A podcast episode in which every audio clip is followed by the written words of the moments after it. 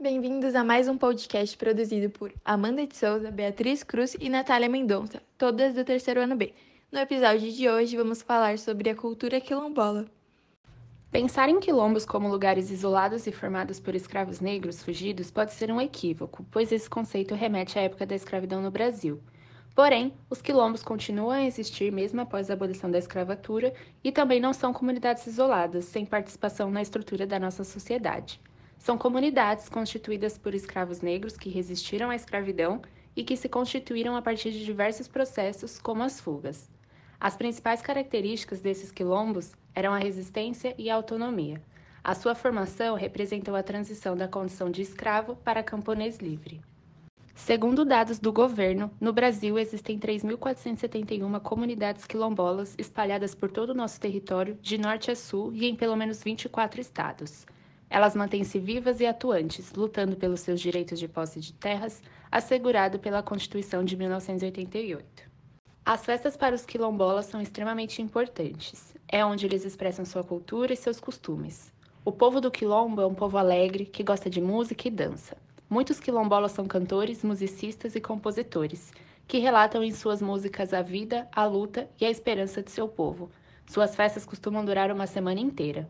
Uma festa muito famosa nos quilombos é a festa de Santa Bárbara, comemorada em 4 de dezembro. Nessa festa, eles fazem a ladainha em latim, reza de terços e rituais com tambores tipicamente africanos do candomblé. As chamadas festas tradicionais são resultados de muitas influências, negra, indígena e católica. Algumas das danças tradicionais dos quilombolas são lundum, valsa e marzuca. Outra tradição é a dança desfesteira. Os casais vão dançando pelo salão e quando a música para, um dos casais deve recitar um verso. Assim continua até que todos os casais tenham recitado seus versos. Além das festas, o lazer dos quilombolas inclui também o futebol, praticado tanto por homens quanto por mulheres. Em todas as comunidades existe um campo para a prática do esporte. Durante o ano são realizados diversos torneios nos quais competem equipes de diversas comunidades do município, formadas por quilombolas e não quilombolas. Outros divertimentos são o dominó, a televisão nas comunidades que possuem gerador, a roda de conversa, de piadas e de cantorias. Há sempre uma história para contar e lembrar em meio a muito riso. É importante a gente saber sobre a cultura quilombola para entendermos seus costumes, suas dificuldades. Ainda hoje existem comunidades quilombolas que resistem à urbanização e tentam manter seu modo de vida simples em contato com a natureza, tirando a maior parte do seu sustento da terra, vivendo, porém, muitas vezes em condições precárias devido à falta de recursos naturais e à difícil integração à vida urbana e não tribal. Então, pelo seu modo de vida, eles ainda acabam ajudando na preservação da natureza. E é uma dificuldade, por exemplo, de acesso à saúde e à educação. Devido a isso, desde o início dos anos 2000, há uma tentativa governamental de demarcar as terras quilombolas para que elas não sejam tomadas por fazendeiros, madeireiros e para que haja maior garantia de sobrevivência das comunidades que vivem nelas.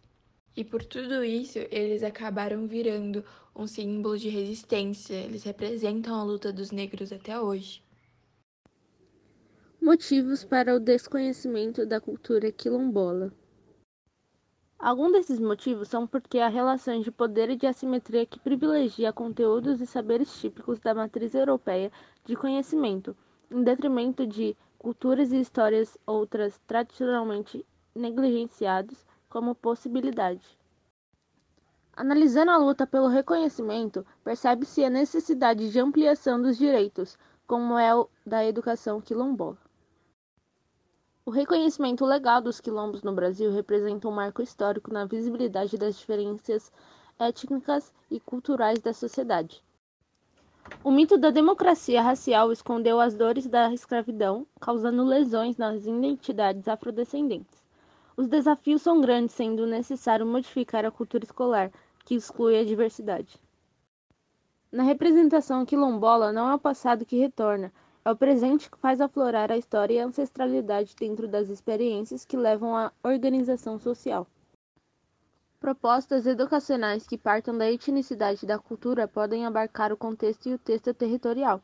Os quilombolas trazem o território que fala, por meio da história oral, possibilitando uma escuta desses significados. Terminamos nosso episódio por aqui. Esperamos que vocês tenham gostado e principalmente entendido a importância de manter essa cultura viva. Obrigada e até a próxima!